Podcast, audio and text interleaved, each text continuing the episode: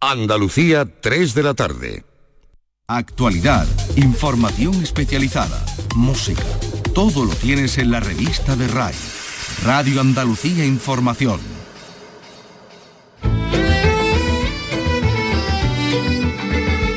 En RAI, Andalucía es cultura. Con Antonio Catoni. Hoy comenzamos Andalucía Escultura en el patio de la Montería, en el Real Alcázar de Sevilla, donde se acaba de fallar el premio Fernando Lara de novela y estamos con la ganadora, con Alaitz Leceaga. Alaitz, enhorabuena. Muchas gracias, gracias. Bueno, ¿qué significa para ti y además recibirlo en este, en este entorno aquí en Sevilla, en Andalucía? Bueno, es un lugar precioso, ha sido una gala maravillosa. Como os podéis imaginar, es muchísima emoción para una autora, sobre todo para una autora joven, tener un reconocimiento, uno de los reconocimientos más importantes de la literatura. Estamos hablando de hasta dónde termina el mar, que es una historia de miedo, de terror. Es el libro que a ti te gustaría haber leído, nos has contado. sí, es una historia de misterio fundamentalmente, un misterio que gira en torno a la vida de los propios personajes que atraviesa por completo su vida y su existencia y realmente siempre escribe uno pensando un poco en esa historia que a uno le hubiera gustado leer, claro. Enhorabuena, Alaitz. Muchas gracias, gracias. Arrancamos desde el pasado reciente con el premio Fernando Lara, pero tenemos más cosas que contarles. La gala de los Goya después de Málaga se van a Valencia. El 12 de febrero se van a celebrar, se va a celebrar esa gala y además con público. Les hablamos de la muestra de cine documental Alcances que se ha presentado hoy en Cádiz con récord de cintas recibidas a pesar de la pandemia y se ha presentado el mismo día en que conmemoramos los 40 años de la llegada del Guernica de Picasso a Madrid. Miki Román, ¿qué tal? Buenas tardes. Hola, buenas tardes. Estamos hablando de más que un cuadro. La obra del malagueño es un símbolo del restablecimiento de la democracia. Vino en secreto en un vuelo desde Nueva York el 10 de septiembre del año 1981. Cuando el comandante anunció que en ese avión venía también el Guernica, aplaudieron hasta las azafatas. Una de ellas es Isabel Almazán. Estoy muy orgullosa porque yo con un granito de arena ayudé a traer el Guernica aquí, a España. La escucharemos.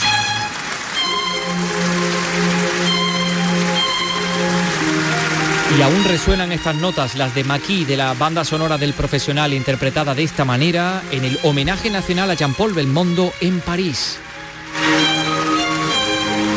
Y resuenan las palabras del presidente Macron. Macron recordando a Cirano, personaje que encarnaría Belmondo, al fin y al cabo, morir no es nada, es acabar de nacer.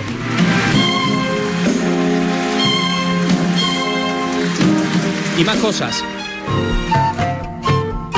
Les contamos cómo se desarrolla en Santiponce, en Sevilla, el rodaje de Tina, una cinta de terror dirigida por Rubin Stein. Ahí está Jaime Lorente, la nueva chica Almodóvar Milena Smith. Y además, la Hermandad de San Bernardo de Sevilla recupera desde hoy la obra Santa Cena, lienzo anónimo, restaurado gracias a la iniciativa de intervenciones de arte sacro de la Junta de Andalucía. Y mientras miles de daneses están preparados para ver en concierto en Fuengirola a su ídolo Thomas Helmlich, el concierto va a dejar en la Costa del Sol más de 2 millones de euros. Bueno, esto y mucho más en este programa que realiza Ángel Rodríguez y produce Teresa Saiz. Andalucía es cultura con Antonio Catoni.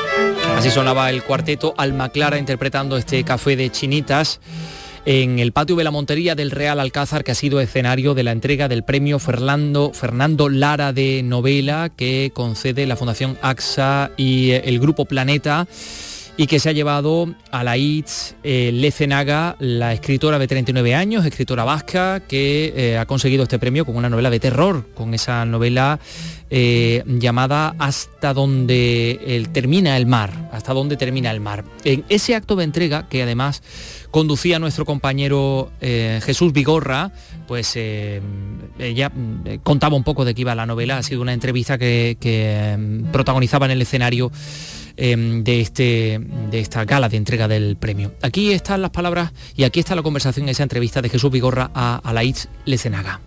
He tomado nota cuando ha dicho Fernando porque eh, eh, ¿de dónde viene este nombre? Sí, es curioso, es un, es un nombre, a día de hoy es un poco, un poco más común en la zona de Bilbao, pero es verdad que yo recuerdo cuando era muy pequeñita, era casi la única niña que se llamaba de esa forma.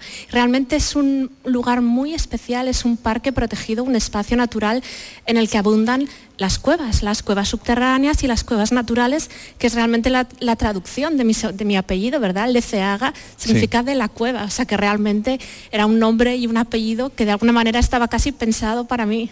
Pero, pero no es un nombre, dices que ahora es común, pero que no era un nombre. Ahora es un nombre más común, a Lights, pero realmente cuando yo era pequeña, bueno, era por supuesto la única niña que se llamaba Lights, vamos. Bien, eh, el nombre de la novela es Hasta donde termina el mar.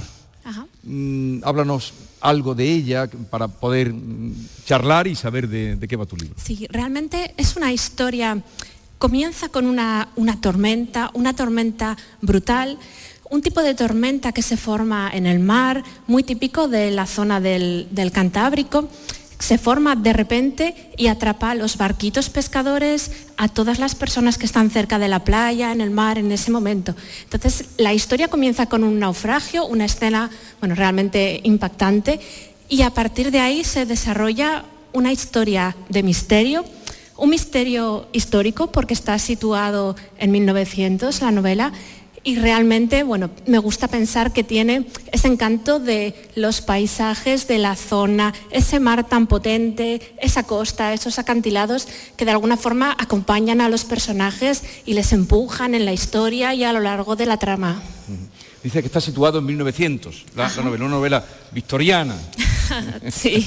y, y, ha, aparecido la palabra misterio, que en tu libro, en, tu primer libro, ya estaba presente. Mm, ¿En qué sentido? ¿Misterio, terror, suspense? Claro, realmente esa siempre es una pregunta, ¿verdad? Misterio, terror, ¿en, qué categoría metemos, metemos las historias? Sí, realmente a mí me gusta pensar el misterio forma parte de la trama, definitivamente forma parte de la trama. Los personajes que aparecen a lo largo de la historia, especialmente los protagonistas, de alguna manera sus propias vidas, sus propios secretos están unidos a ese misterio, a ese misterio que ellos van a ir desentramando a lo largo de las páginas. Y quería contar una historia en la que la vida de los personajes estuviera atravesada por, por esos misterios, por esos secretos. Bueno, y realmente hay una investigación, no una investigación policial al uso, pero sí es verdad que parte de ese secreto, de ese misterio, trata sobre unas desapariciones de unas chicas a lo largo de varios años en diferentes pueblos pesqueros, todos de la misma zona.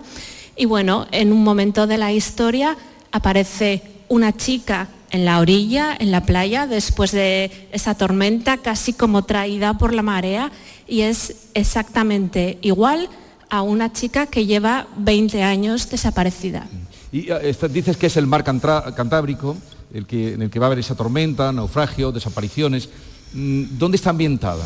Eh, eh, ¿Hay concreto eh, tu, tierra o te has ido fuera de ella? Sí, sí, realmente esta es la primera novela en la que el paisaje quería que fuera un lugar, un lugar auténtico, porque en mis novelas anteriores es verdad que aunque el paisaje sea muy, muy reconocible, quería que esta fuera en un lugar concreto, un lugar que, que la gente, que los lectores de alguna manera pudieran ir allí, visitarlo, hacerse fotografías en, el, en, los lugares en los que transcurre la historia, ¿verdad? En los que transcurren algunas de las escenas. Entonces, toda la historia transcurre en un pequeño pueblo de la costa vizcaína que se llama Ea, que ya el nombre realmente es... Ea, Ea es un nombre muy especial es el pueblo con el nombre más corto, además de España. Y bueno, esas, esas dos vocales realmente es, muy misterioso y le da un toque extra. Es, un pueblo pequeño. Es un pueblo y muy cuando lean la novela, pero no tiene nada que ver con algún antecedente que pareciera o algo, algún hecho histórico no, que no ocurriera. Realmente sucedió en esa zona, casi en esa fecha, una catástrofe marítima tremenda, una tormenta acabó con la vida casi de 50 marineros, que realmente 50 marineros en 1900 eran 50 familias, 50 viudas, un impacto tremendo y bestial. Realmente un poco a partir de esa idea, a partir de pensar en el golpe durísimo que debería ser para una población tan pequeña y además tan unida, porque el propio paisaje, las circunstancias de vida en otro momento que lo hacían bastante más difícil, creaba una población mucho más unida. Entonces, pensar en el gran impacto que tuvo que suponer esa tragedia en un lugar tan pequeño, realmente empezó la historia a crecer de alguna manera en mi cabeza. Pero empezó a partir del conocimiento de ese naufragio Eso es. donde perecen tantos... eh, Claro, a partir de leer, leí, se había cumplido un aniversario de aquella tragedia y recuerdo que leí las reseñas sobre aquello en prensa y realmente pensé a pensar que un golpe tan tremendo no podía ser algo de lo que una población tan pequeña se recuperaría en semanas. Realmente sería un duelo de años, realmente. Eh, háblanos también algo de los personajes. Son, son gentes de mar, porque estamos en un pueblo marinero, arranca con un naufragio. Dinos algo de los personajes. Sí, realmente los, los personajes, bueno, como, como autora siempre se les coge cariño de alguna manera, ¿verdad? A medida que vas avanzando, avanzando la historia. Por supuesto, bastantes personajes son marineros, pescadores, personas que realmente en ese momento vivían en ese lugar de alguna manera intentando reflejar la, la importancia que tenía la pesca, la vida en el mar, bueno, todo eso que nosotros ahora lo vemos casi bueno, como una fantasía preciosa, ¿verdad? La vida en el mar, la pesca, el horizonte, navegar. Pero bueno, realmente quería plasmar un poco la vida de, ese momento, de todas esas personas y aparte de los personajes que se dedican propiamente dicho al, al mar, a la navegación, a la pesca, bueno, pues hay una protagonista que es esta chica que aparece después de la tormenta en la playa sin recordar absolutamente nada, nada de su pasado y que de alguna manera inexplicable es exactamente igual a una muchacha que desapareció en ese mismo pueblo hace 20 años. Oye, por los plazos que tiene este premio, eh, que se falló el 14 de julio, eh, ¿está escrita en, en tiempo de pandemia? ¿En tiempo de confinamiento? Sí, sí, es verdad que parte de, parte de la historia fue escrita en, en tiempo de confinamiento y recuerdo que de alguna manera eso, eso también era un, un empuje y era para mí también como autora una especie de casi de, de desahogo, ¿verdad? En, ese, en aquellos momentos en casa y tal. Sí que era una manera de viajar casi, porque a mí me gusta pensar que mis historias, de alguna manera, los lectores, igual que yo como lectora, cuando leo me gusta llevarme, perderme un poco en los paisajes, quiero creer que realmente puedo conseguir y he conseguido en esta historia que ojalá los lectores se dejen llevar por ese paisaje maravilloso, por esos personajes y bueno, y por ese mar. O sea que está, buena parte de la novela está escrita eh, en el confinamiento y dices que te ayudó a, a escapar de la situación en la Claro. que eh, tanto, en fin, la llevamos cada uno como pudimos. Sí. Oye, ¿y tu- tus referencias literarias cuáles son? Es verdad que casi para cualquiera que lea mis historias o que conozca mis libros más o menos ya puede, ya puede hacerse una idea, ¿verdad? Pero es bastante claro que a mí me atraen realmente las autoras victorianas, por ejemplo. Bueno, yo creo que es algo muy presente en mis historias, ese paisaje, esa niebla, esas casas, ese toque pequeño de novela, realmente, bueno, pues realmente que lo estás leyendo y que lo que te pide es estar leyéndolo una tarde lluviosa en tu casa, en tu sofá favorito. Y tú eh, llegas a la literatura con eh, El bosque sabe tu nombre. Ajá. Eh, ¿Cómo fue tu entrada? Eh, ¿Te costó buscar editorial? Eh, ¿Por dónde llegas? Porque ahora son muchos los caminos, Sí. a veces inesperados, para que una novela llegue al público. Sí, no, realmente cuando escribí El bosque sabe tu nombre fue un, un gran éxito, un gran éxito aquí en España, en otros países, en Europa. Realmente antes, antes de publicar mi primera novela, yo escribía, yo realmente siempre pensándolo, siempre me ha gustado mucho escribir y siempre he sido escritora, pero empecé escribiendo relatos cortos, relatos cortos que iba publicando por capítulos en internet.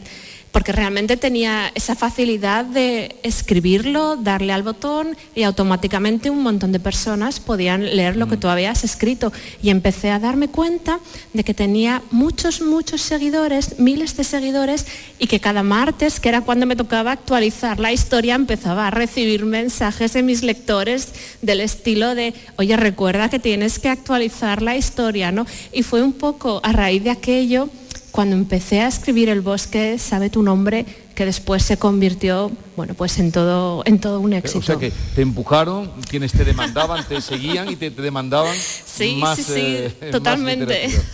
¿Y, ¿Y por qué escribes? Esa pregunta, ¿verdad? Siempre a los autores, yo te diría que para mí escribir es realmente una necesidad, es algo que no me plantearía no hacer, forma parte de la persona que yo soy y realmente cuando tengo una idea, una idea que va creciendo y creciendo en la cabeza, al final no me queda más remedio, puede que tarde un año en llevarla a la práctica, puede que tarde cinco años, pero es que realmente para mí es una cuestión de necesidad. Al final, sentarme y escribir esa idea y la necesidad sobre todo de compartirla con, con los lectores. ¿Y para quién? Ay, yo siempre escribo pensando un poco en las historias. ¿Qué, tipo de, claro? Claro, claro, es que realmente siempre piensas qué pensarán, ¿verdad? ¿Qué, ¿Qué sentirán al leer tus historias? A mí me gusta pensar que escribo las historias que me gustaría leer a mí y de alguna manera en eso encaja muchísima gente y entonces siempre piensas, esto yo como lectora lo aceptaría, me gustaría, realmente es algo que cuando llegas del trabajo, cuando vas en el tren, antes de dormir, ¿verdad? Que estás leyendo, es algo que te obliga a seguir pasando páginas, entonces, eh, entonces sí, entonces vale la pena escribirlo, vale la pena seguir escribiendo y seguir llenando páginas.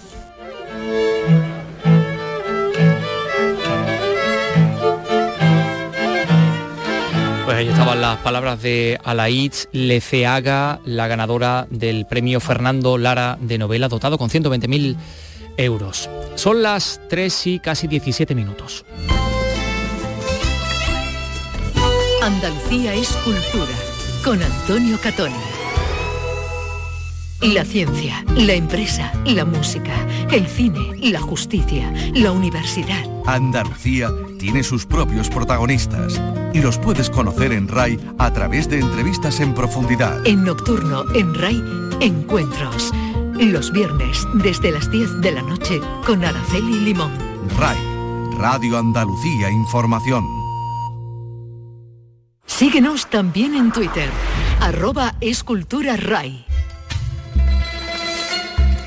En materia cinematográfica y audiovisual hay mucha tela que cortar en el día de hoy en el programa. Vamos a hablarles del rodaje de Tinguitina en eh, la localidad sevillana de Santiponce, donde están participando pues actores eh, como Jaime Lorente, como la chica Almodóvar, Milena Smith.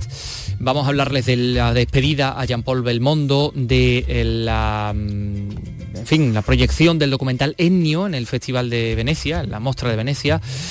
Eh, y también, por supuesto, de la Gala de los Goya, que se va a celebrar la próxima en Valencia. Pero vamos a comenzar por lo más cercano. Y lo más cercano es la muestra de cine documental Alcances, que se ha presentado hoy en Cádiz y que ha recibido récord de cintas recibidas eh, a pesar de la pandemia. Más de 400 películas han llegado para concursar en este festival que cumple su edición número 53 que comenzará el 24 de este mes. Mónica Berramón nos da más detalles. Tras ser suspendidas el año pasado por el COVID se recuperan las proyecciones con público, aunque una parte se mantendrá online, permitiendo así una mayor difusión de las producciones. Javier Miranda es el director de Alcances. Hemos recibido 421, que es el máximo que hemos recibido en todos los años que tenemos de Alcances. O la primera sorpresa y la primera alegría de decir que bueno, que el cine a pesar de todo sigue vivo y la gente sigue funcionando como sea. También nosotros nos dedicamos a un tipo de cine más independiente que no depende tanto de industria y por tanto es más autónomo. Una muestra que se celebrará en Cádiz del 24 de septiembre al 2 de octubre.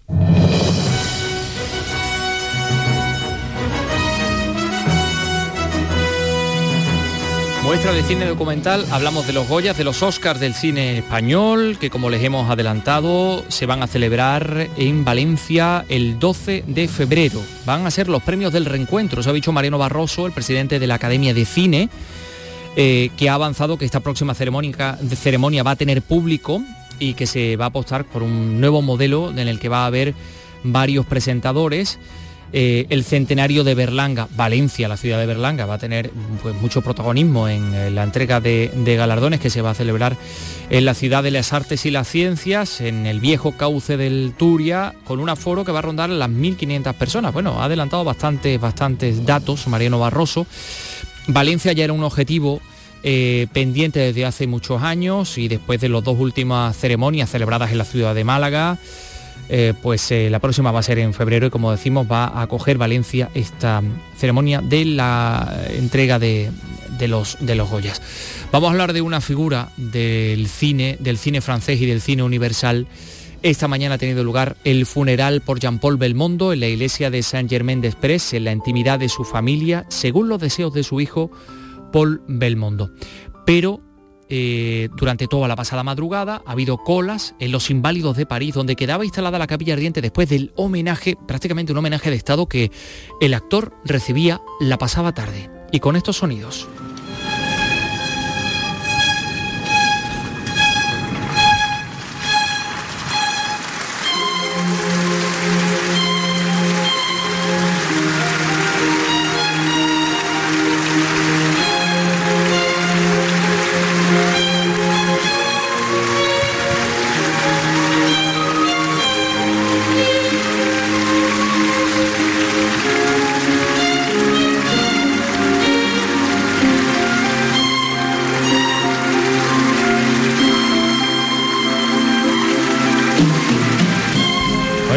Féretro del actor, cubierto con una gran bandera francesa, era sacado a hombros por la Guardia Republicana al son de este tema, Kimai, de Ennio Morricone, perteneciente a la película eh, El Profesional.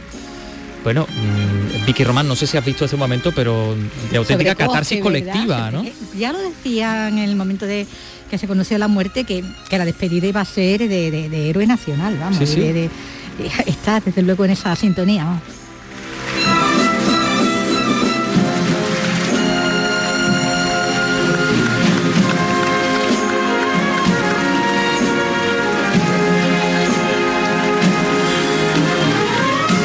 Aplausos y venga lágrimas y venga aplausos y venga lágrimas. claro, porque se había hecho un actor muy que, más allá del actor de culto, era eso, se había hecho muy popular con ese cine sobre todo que había hecho ya en años posteriores, ¿no? Y como ya una persona ya venerable, ¿no? También. Claro, bueno, y eso se demuestra y se muestra en las palabras de las personas que intervinieron en ese acto. El presidente de la República Francesa, Emmanuel Macron, expresaba lo que significaba la pérdida para la cultura francesa. Vamos a intentar traducir un poco esto. Et au creux de notre oreille, on entendra peut-être murmurer ces vers écrits par Cyrano que tant de fois vous avez incarné. Dice, escuchamos ese deseo en palabras de Cirano que tantas veces has interpretado y que suena tan fuerte en este momento y luego morir no es nada, es terminar de nacer. Con lo que estoy seguro de que su cara se iluminará con esa sonrisa inolvidable, sin amargura jamás, sin quejas, justo ahí y así sonarán esas palabras que tantas veces pronunciaste para eh, representar a los otros. Voilà, voilà, adiós, Belbel. Y terminaba así de forma muy solemne, viva la República, viva Francia. Lo escuchamos. Sonnera ce mot que tant de fois vous prononciez pour signifier tous les autres que vous ne pouviez plus dire. Voilà. Voilà. Adieu, Bébel. Vive la République. Vive la France. Ahí también intervenía, intervenía el nieto de Belmondo, Víctor Belmondo, actor muy joven, de 27 años. Y yo creo que fue el momento más, emocionante porque realmente tuvo palabras hermosísimas y, hacía una metáfora muy poética sobre, sobre su abuelo. Tout au long de sa vie, il n'a cessé de chercher le bonheur, mais surtout de le donner. Aussi bien à sa famille Decía, durante toda su vida no ha parado de buscar la felicidad, la felicidad, pero sobre todo de darla tanto a su familia como a los demás, a través de sus películas, pero sobre todo lo que, lo que él era. Y va a quedar, mm, hacía una metáfora como el sol, porque el sol no se apaga, porque brilla todo el tiempo, se pone en algunas partes pero sale en otras partes. Y nuestro abuelo pues nos iluminaba a todos con su sonrisa y con su bonomía. Por eso es un sol eterno. Et notre grand-père nous irradie, et nous irradiera toujours de son sourire, sa bonté et son extrême bienveillance. Il est un soleil éternel. muchísimos actores, gente de la, de la escena, pues muchísima. Eh, ahí estaba Jean Dujardin, el Del artista, artista. oscarizado, Del artista. eh, al que le preguntaban también exactamente qué le había parecido esta metáfora del sol y ha dicho, pues mira, sí, eh, tiene mucho que ver con lo que ha pasado hoy. Oui, c'est le soleil. Je ne sais pas si vous avez vu la synchronicité en fait. C'est-à-dire que le, le soleil est disparu quand Jean-Paul est parti. Bueno, pues sí, precisamente hoy que es este homenaje, el sol se ha oscurecido y bueno, él eh, definía a Jean-Paul Belmondo como la sonrisa de Francia. Ha sido realmente eh, mm, muy emotiva esa, esa, esa despedida, ese homenaje nacional, muy cinematográfica. Mm, Una puesta en escena que había un increíble. director ahí detrás de Claro, todo eso, claro, ¿no? absolutamente. Y luego con esta música de Ennio Morricone, del que cual, por cierto, tenemos que seguir hablando.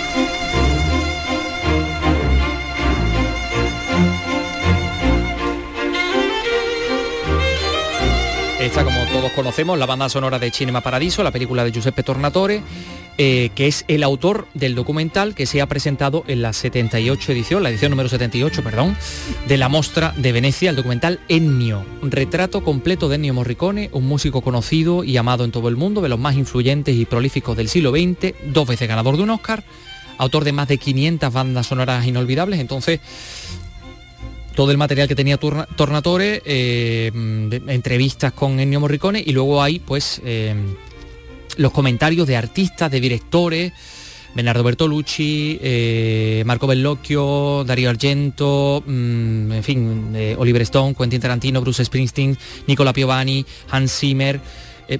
En fin, comentarios acerca de la música y de la obra de Ennio Morricone que aparecen en este, en este documental. Ennio, que por cierto ha, ha adquirido los derechos de su distribución en España, Karma Films, eh, que eso ya se ha hecho público. Ha pasado por Ennio Morricone y dicen que eh, ha pasado por la Mostra de Venecia y dicen que ha deslumbrado este documental de Ennio Morricone. Pero bueno, nosotros vamos a hablar de, de un rodaje.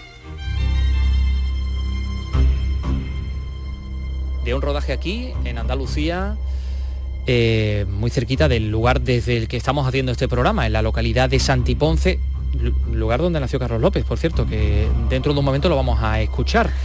El rodaje de la película Tin y Tina. Eh, esta música nos pone un poquito en, en sobreaviso. Vicky Román, ¿de qué va esto?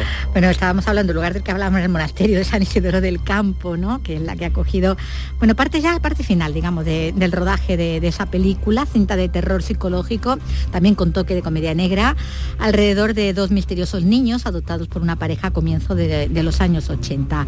Eh, eran los últimos días ya de rodaje de esta película que se ha venido llevando a cabo en diferentes localizaciones sevillanas y ha hecho que el monasterio bueno, se transformara por unos días en un colegio religioso gobernado por unas estrictas monjas encabezadas por la que interpreta Teresa Raval. Teresa Raval, la Sí, de a la que hemos recuperado, a la del Veo Veo. La- sí, sí, Ah. la, la actriz, No, no, bueno, vi- cantante, claro, la- para los en el- niños, pero En también el reparto actriz. está Teresa Raval, pero no pensaba que fuera la misma Teresa Raval. La misma Teresa Raval, por- porque también hay un poco de guiño ahí, porque como de lo que está hablando es de niños, de los 80, pues era buscar un rostro que fuera reconocible también de Perfecto. por el público Perfectamente no, reconocible, claro que que sí. serían bastante mayores, ¿no? Los, los que lo seguían. Bueno, y allí es donde, en ese, en ese colegio, ¿no? En el que se transforma el monasterio, es donde la joven pareja protagonista acude a adoptar a dos hermanos gemelos, niño y niña, unos críos un tanto siniestros, que son los desencadenantes de esta trama, que mezcla géneros, como cuenta el director Rubén Stein. ¿vale? Yo creo que viene a ocupar un sitio eh, en el que prácticamente hay un hueco en el cine español porque viene a mezclar dos géneros diferentes como son el suspense y la comedia negra en este caso, ¿vale?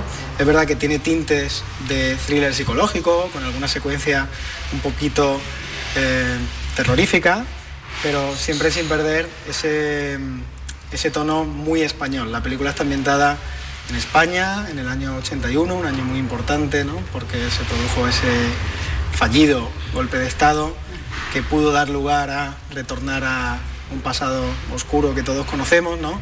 y por lo tanto a mí me parecía un momento vital para hablar del miedo. Entonces, podríamos decir que Tini Tina no solo es una película que va a generar miedo, sino que además habla del miedo, ¿vale? Y propone una reflexión en torno a, al miedo y al miedo español. El miedo, español, una cosa muy autóctona, ¿no? Bueno, esta es la adaptación de un premiado corto suyo de, igual título, eh, aunque es la ópera prima, como decimos, de Rubén Stein eh, en el largometraje, que no en el cine, porque es autor de una exitosa trilogía de cortos de suspense, además rodados en blanco y negro, luz y oscuridad, en la que se incluye ese corto, que como decimos retoma esta película, y que hace que este joven director sea calificado como una especie de discípulo de, de Hitchcock, aunque a diferencia del maestro a Rubén Stein no le echa para atrás rodar con niños. No hay nada más misterioso que la mente de un niño, donde parece que se mezcla inocencia y crueldad. que tenemos un reparto de actores muy conocidos, muy de moda. Estamos hablando de los niños, pero a ellos se enfrenta a la joven pareja protagonista, una pareja muy de moda, como dices, porque la integran la actriz Milena Smith, que acaba de... La nueva chica Almodóvar. De, estrenar su película con Almodóvar. Mm. Sí, y también el actor Jaime Lorente, que es tan popular desde La Casa de Papel, y que aquí se meten en esta angustiosa, en esta angustiosa peripecia al hacerse cargo pues de Tim y Tina. Bueno, mi personaje es Lola, es una chica muy joven, eh, muy enamorada, que, que decide casarse con, con Adolfo. Con Adolfo, que soy yo, que soy piloto eh, de aviones. Y nada, pues tenemos un pequeño hito en nuestra historia eh, que nos hace conocer a unos niños. No podemos esperar mucho. Bueno, pues ellos se van a enfrentar a, la educación que ya llevan esos niños y que no lo van a poner pues nada, nada, nada fácil. También la responsabilidad que tiene la gente que te educa sobre, cómo manejar o reconducir los acontecimientos que te pasan para no convertirte en un tremendo hijo de puta cuando seas mayor, ¿no? Sí, el tema de la educación en los niños es una de las cosas más importantes que podemos ver. Bueno, pues de esto y de otras muchas cosas va esta película Tinitina que produce la andaluza La Claqueta, la del onubense Olmo Figueredo, y que también cuenta con la participación de esta casa, Canal Sur Radio y Televisión. Apoyando el, cine, fantástico. Por cierto, te tengo que decir dos cosas. La primera, que Jaime Lorente va a encarnar a García Lorca, a nuestro poeta granadino, en una serie eh, que bueno, leo aquí algunos titulares, una serie que quiere retratar a Lorca como una estrella del rock. Sí, es una serie del sevillano Jorge Naranjo, lo, lo, conoce el director y guionista, George, además, que también tiene una banda, y que está preparando una serie sobre poetas en Nueva York con Jaime Lorente en el papel del poeta. Aquí es eh, aquí vemos a, mm, el cartel, que la verdad, esto pinta muy bien, muy bien. Esta serie, de la cual estaremos pendientes por otra parte. Y segundo, me has hablado de un rodaje en Santiponce, creo que el lunes que viene te vas tú a otro mm, rodaje. ¿A dónde vas? También a, bueno, vamos a ir a, conocer un poco la, la cárcel modelo de de Barcelona, lo que pasa que no va a ser en Barcelona, nos va a quedar más cerquita. Sí, la magia del cine, la magia del cine, porque vamos a ver cómo se convierte la modelo, modelo de los 70, eh, pero en Sevilla, en Sevilla, en un escenario además impactante también de, Sevilla. Todo la, mano de Alberto Rodríguez. Alberto Rodríguez, nada más y nada menos. Bueno, pues eso se lo vamos a contar el lunes aquí en Andalucía Escultura. Son las 3 y 33.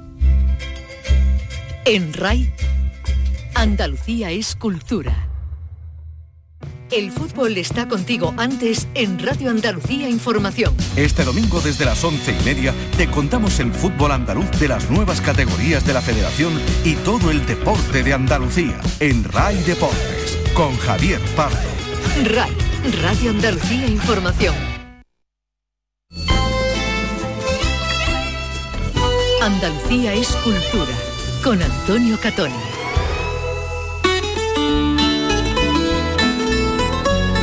Andalucía, Cultura y Patrimonio. Eh, les vamos a contar que la Hermandad de San Bernardo de Sevilla ha recuperado hoy la obra La Santa Cena, un lienzo anónimo del barroco sevillano que se ha restaurado gracias a la iniciativa de intervenciones de arte sacro de la Junta de Andalucía. La Consejería de Cultura ha invertido unos 22.500 euros en esta restauración, ha durado cinco meses. La consejera Patricia del Pozo ha destacado que este tipo de iniciativas impulsan además la economía de la ciudad y se ha referido a la actual normativa que regula estas ayudas y que prima los proyectos de restauración liderados por mujeres frente a los liderados por hombres que es algo eh, realmente curioso. Se trata de una normativa completamente nueva, abierta a modificaciones, ha dicho. Es la primera vez que en España se pone en marcha una iniciativa así Por tanto, teníamos que elaborar el decreto, las bases reguladoras, al ser la primera vez que se ponían en marcha, pues hemos sido muy conservadores y mi idea es poco a poco pues ir flexibilizando un poquito para hacerlo lo más llevadero posible también a los peticionarios, ¿no? que al fin y al cabo son los que tienen que ejecutar y desarrollar la orden de arte sacro y de inventario. Bien, el hermano mayor de, de San Bernardo, que se llama Francisco Javier García, pues no escondía su satisfacción, porque además es la segunda obra de esta hermandad restaurada por la Junta gracias a esta iniciativa. Eh, Carlos López, he aquí la ansiada reaparición de Carlos López en este programa, en Andalucía Escultura, ha podido hablar con el hermano mayor. Bueno, se recupera una obra gracias a esta apuesta de, la Junta por el arte sacro. Supongo que satisfecho, ¿no? Muy satisfecho, porque además realmente, bueno, yo creo, considero que es una obligación de las instituciones el recuperar y mantener el mantener el patrimonio que hemos heredado, ¿no? Y la verdad que muchísimo agradecido a la Junta por esta aportación y creo que hemos recuperado una gran obra.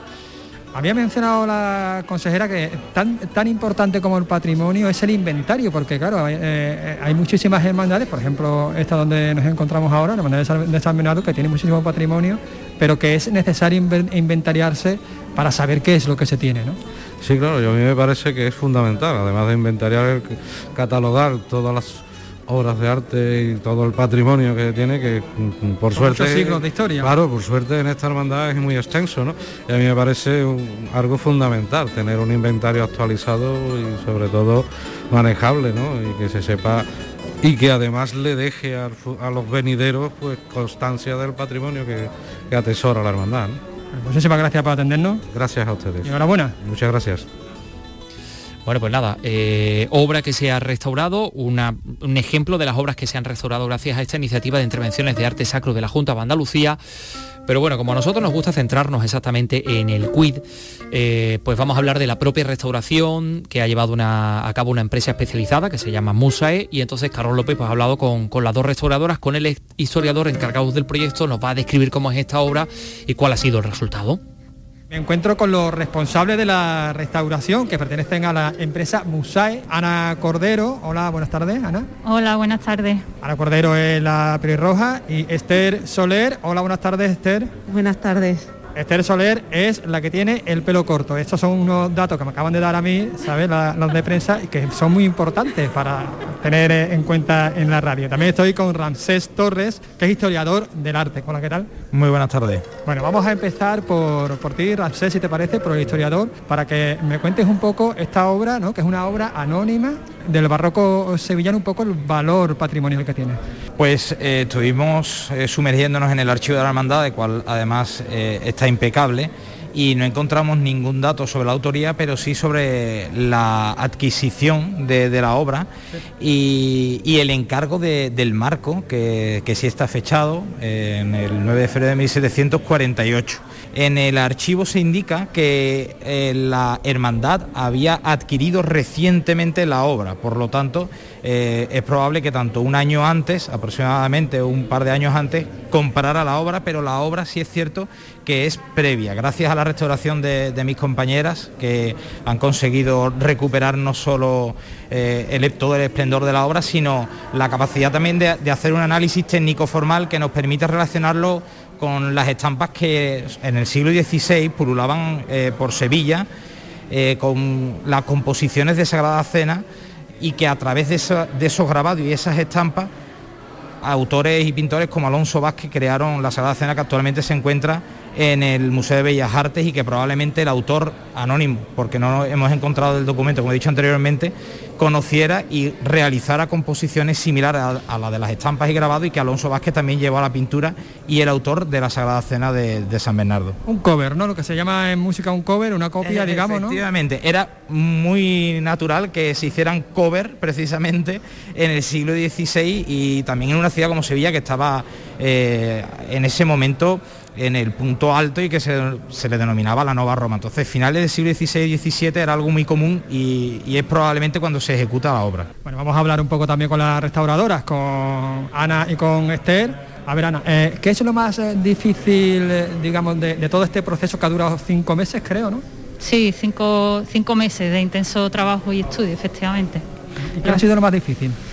Lo más difícil probablemente haya sido pues el proceso de limpieza, porque este cuadro tenía muchos añadidos, porque es normal que durante la vida de una obra de arte de, varios siglos pase por varias manos, por varias fases de mantenimiento y en esos procesos de mantenimiento, de adecentamiento, pues se le añadan esas capas, tanto de repintes como de barnices, que eh, nosotras en nuestro trabajo tenemos que retirar para poder rescatar el original que está subyacente.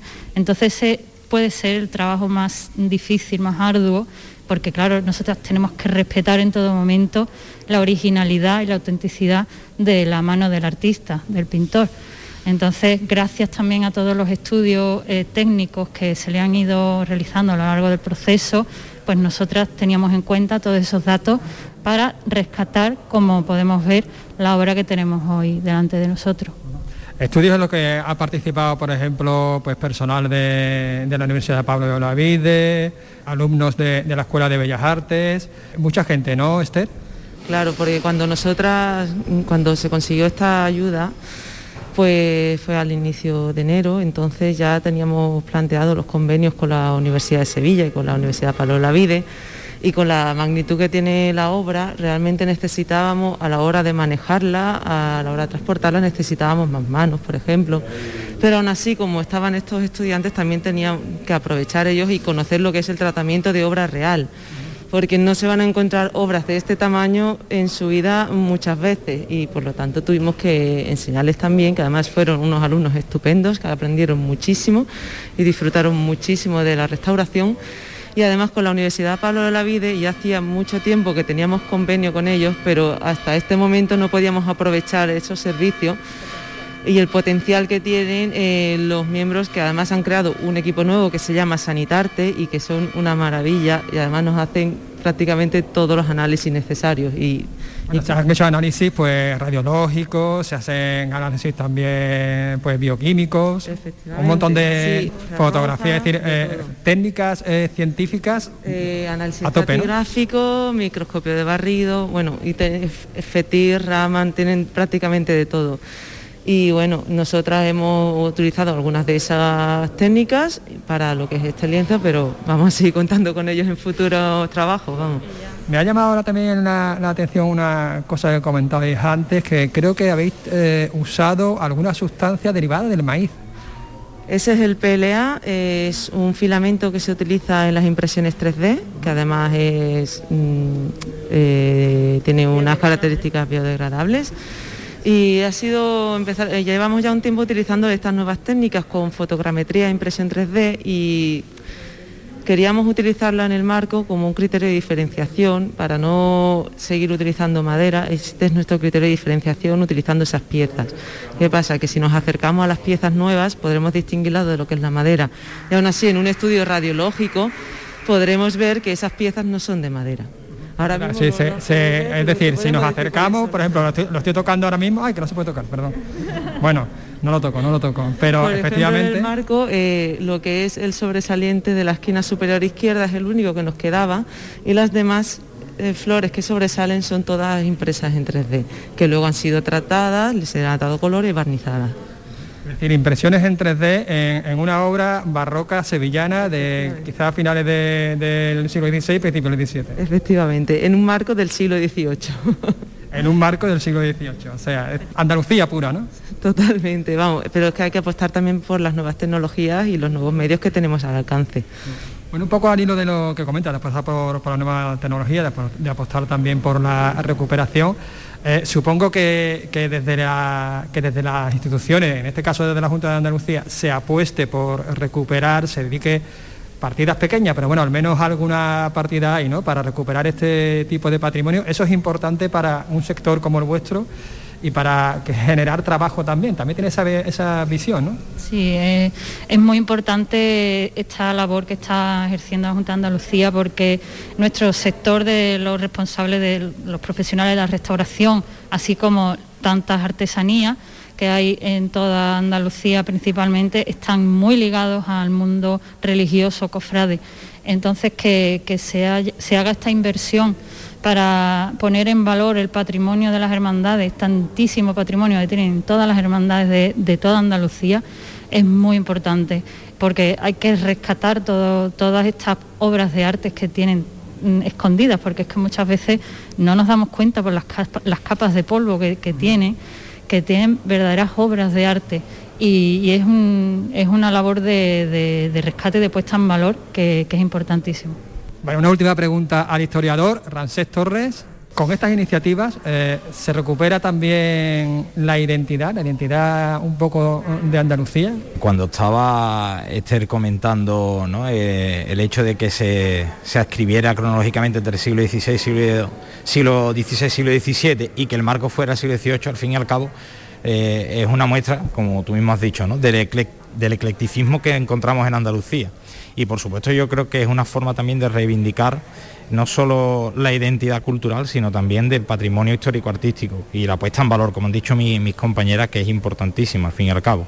Entonces yo creo que sí, que por supuesto es una forma también de, mostrar que es identificativo para, la historia del arte de Andalucía. Oye, ¿tenéis algún otro proyecto ahora aquí a, la vuelta de la esquina? Hemos presentado varios proyectos para las próximas subvenciones entre Sevilla y Huelva. Y Cádiz. Y, bueno, y nos encontramos a la espera de la resolución, que todavía eso pues lleva sus procesos y estamos, seremos pacientes para, esperar todavía y bueno, y otros tantos proyectos fuera de, esta convocatoria que, por suerte también contamos con ellos. Convocatoria que recordamos termina precisamente hoy, hoy día 10 de septiembre. Terminaba a las 12. Terminaba a las 12, es decir, que ya ha terminado, o sea que ya no hay forma de, de hacer nada. Bueno, pues muchísimas gracias chicos por atendernos. Gracias a ti. Y enhorabuena por el trabajo. Muchísimas gracias. El magnífico trabajo que han realizado estos técnicos sobre el cuadro de la Santa Cena. Nosotros vamos a hablar de, otro cuadro, de un cuadro que es un símbolo, uno de los símbolos de la historia de España. Hablamos del Guernica, la obra más emblemática del malagueño Pablo Ruiz Picasso. Hace 40 años que abandonaba las paredes del Museo de Arte Contemporáneo de Nueva York para descansar en España tal y como Picasso quiso, tal y como Picasso quería, había puesto ese requisito, el requisito de la libertad, del restablecimiento de la democracia, y ya en 1981 la democracia española estaba consolidada. El Guernica viajó a Madrid en un vuelo de Iberia. Nuestra compañera Gema Vélez ha recogido las emociones de las azafatas que sin saberlo custodiaban aquella obra.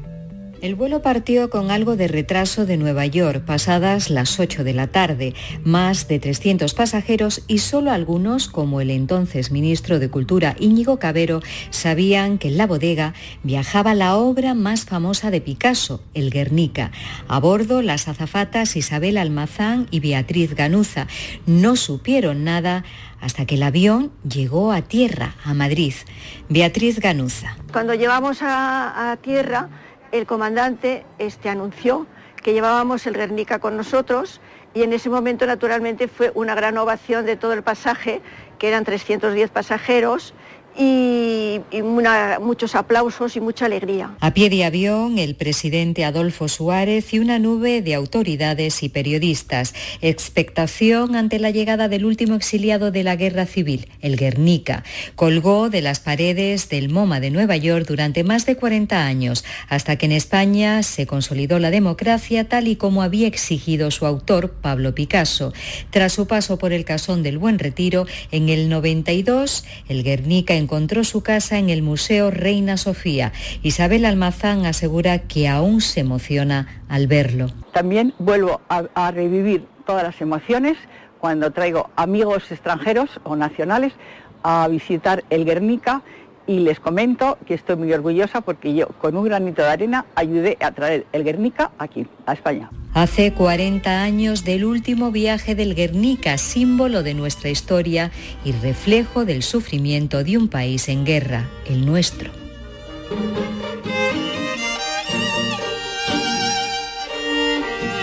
El Guernica, 40 años en España.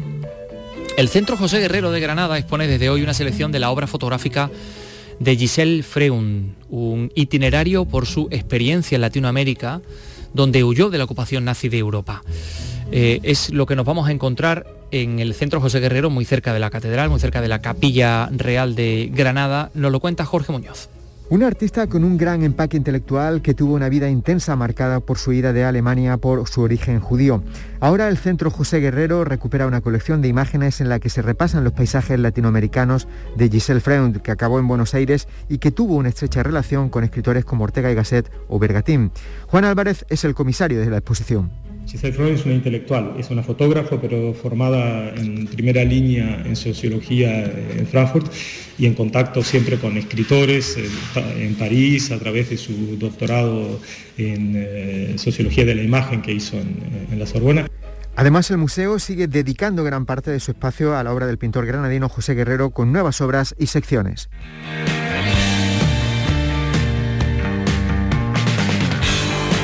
Que sabes escalar las montañas, que recorres los caminos con paciencia,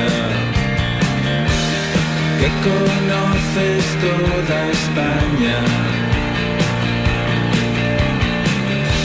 y vives bajo la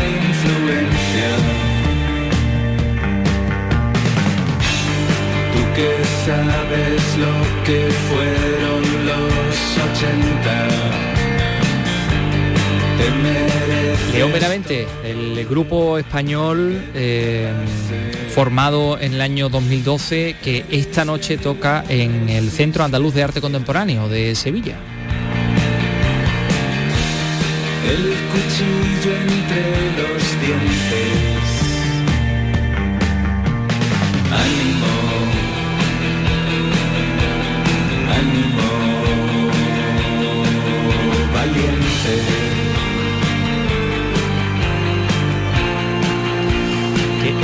Nombre del grupo, Vicky, no sé si lo sabes, que proviene de un tramo de una carretera entre León y, Benavente, efectivamente, que hay yendo hacia el norte de, de, España desde el sur, que es una carretera muy transitada por los cuatro músicos que forman parte de este de este conjunto y bueno, pues ahí le vino como anillo al dedo este, este nombre, León Benavente, esta noche en Sevilla, en el Centro Andaluz de Arte Contemporáneo.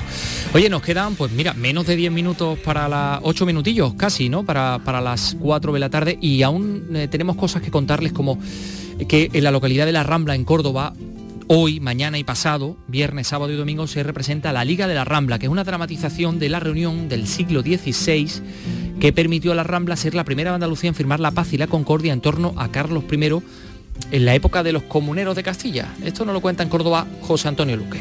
Mediante un famoso cuadro, todos conocemos el ajusticiamiento en Villalar de los comuneros Padilla, Bravo y Maldonado hace 500 años. Su causa no llegó a extenderse en Andalucía gracias a un encuentro que tuvo lugar en la Rambla en 1521. Esta localidad ha montado una dramatización que podrá verse durante tres noches en la que junto a actores profesionales se han implicado muchos vecinos del pueblo. La función la dirige la actriz Carmen Gámez del Teatro La Paca de Jaén. Estamos en 1521 y la monarquía de Castilla se ve amenazada por la rebelión comunera. Creemos que es una obra de teatro muy divertida, con un texto muy dinámico. Hay siete actores y actrices profesionales en el escenario y además hay tres músicos renacentistas que tocarán en directo. Además de la función, se ha editado un cómic para que los niños conozcan la importancia de estos hechos que tuvieron lugar en su pueblo.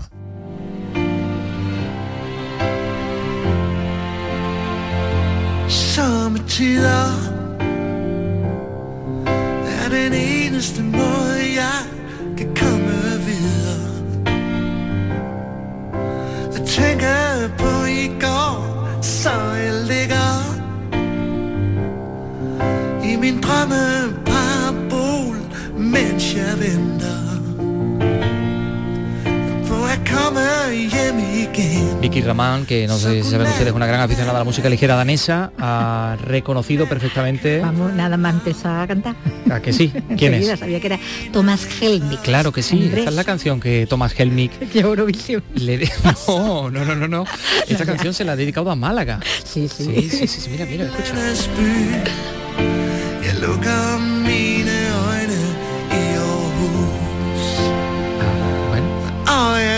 Espérate que tengo aquí la, letra y la traducción, sí. A ver, a veces es la única manera de seguir adelante, pensando en el ayer. Así que estoy en mi plato soñado, mientras espero volver a casa. Así que buenas noches Málaga, buenas noches Copenhague.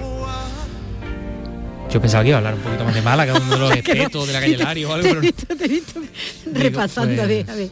No, pero no dice más nada, ¿eh? Duerme bien, la ciudad No, de yo he hecho lo de. Eurovisión antes porque muchas veces de muchos artistas cantantes ya de, Sí. de la zona norte eh, tenemos noticias cuando llega el festival, ¿no? Y entonces Sí, resulta que, uy, porque es un gran éxito allí en su país. Pues nada, Thomas Helmy, por si tú no lo sabías, el considerado Alejandro Sanz de Dinamarca, va a dar un concierto en Fuengirola este viernes. Eh, han daneses, comenzado todo. a llegar los daneses, miles de daneses han comenzado a llegar a Fuengirola para asistir a la reaparición del artista. Porque además eh, Thomas Helmig pues, eh, pues tiene una casa en, en Fuengirola, tiene una casa en la Costa del Sol y entonces pues va a dar este concierto en el ámbito del Festival Mare Nostrum. Fíjate, la organización calcula un impacto económico del concierto en la zona de más de 2 millones de euros este fin de semana. Pues ya vamos a ver. Pues ¿eh? que venga Tomás Helmig, eh, Dinamarca. Que esté todo el día dando conciertos en Andalucía, claro que sí. Bueno, nos va a dar más detalle de este cantante danés Damián Bernal. El aforo limitado de 5.000 localidades se ha agotado en tiempo récord. Desde hace un mes no hay plazas en vuelos a Málaga desde los aeropuertos de Dinamarca. El artífice de esta gran fiesta danesa en la Costa del Sol es el promotor Henrik Andersen. Hemos vendido las, las 5.000 entradas disponibles, pero yo calculo que los 4.500 vienen de Dinamarca. Y sabemos que un turista escandinavo eh, gasta día a día entre 120 y 130 euros, entre hoteles y cenas y copas y taxis, etcétera, etcétera. Así que tiene un, un impacto importante para la, para la ciudad El viernes y el sábado también se realizan test en el propio festival para garantizar la seguridad anti-COVID. Ese cribado permitirá que el espectáculo sea de pie y sin distancia social, pero con mascarilla en la pista de baile.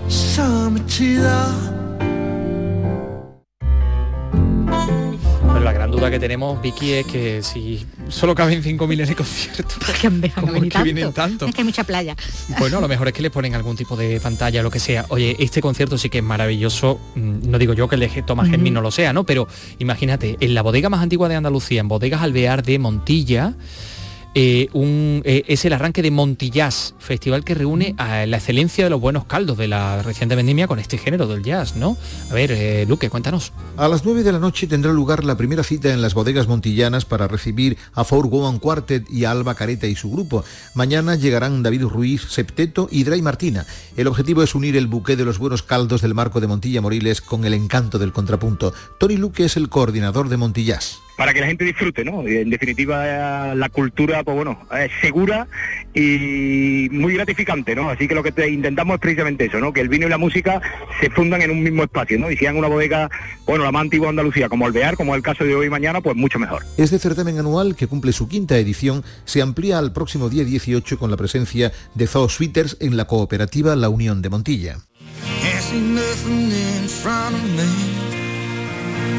Can't see nothing coming up behind.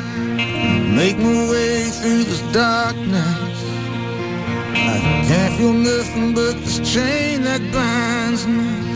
En la víspera del vigésimo aniversario de los atentados del 11S, todos recordamos, ¿verdad, Vicky, dónde estábamos? ¿Qué estábamos haciendo ese día, en ese momento en el que muchos pensaban, bueno, ¿qué ha pasado en esa torre? ¿Hay un incendio? Un, ¿Qué? accidente, sí. una Hablando de un avión, anda ya, ¿cómo va a ser un, avión? hasta que estrelló el otro. Hasta que vimos el segundo avión, ¿no? Nadie, nadie podía creer lo que estaba pasando, vivíamos...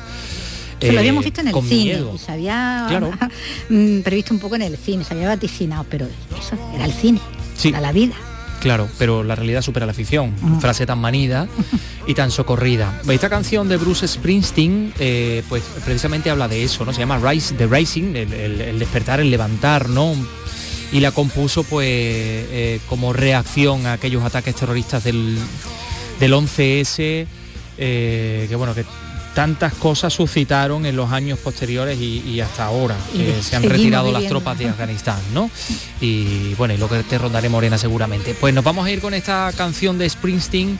Les deseamos un fantástico fin de semana. Nosotros regresamos el lunes a las 3 de la tarde. Tendremos un montón de cosas que contarles aquí en Andalucía Escultura. Así que nada, adiós.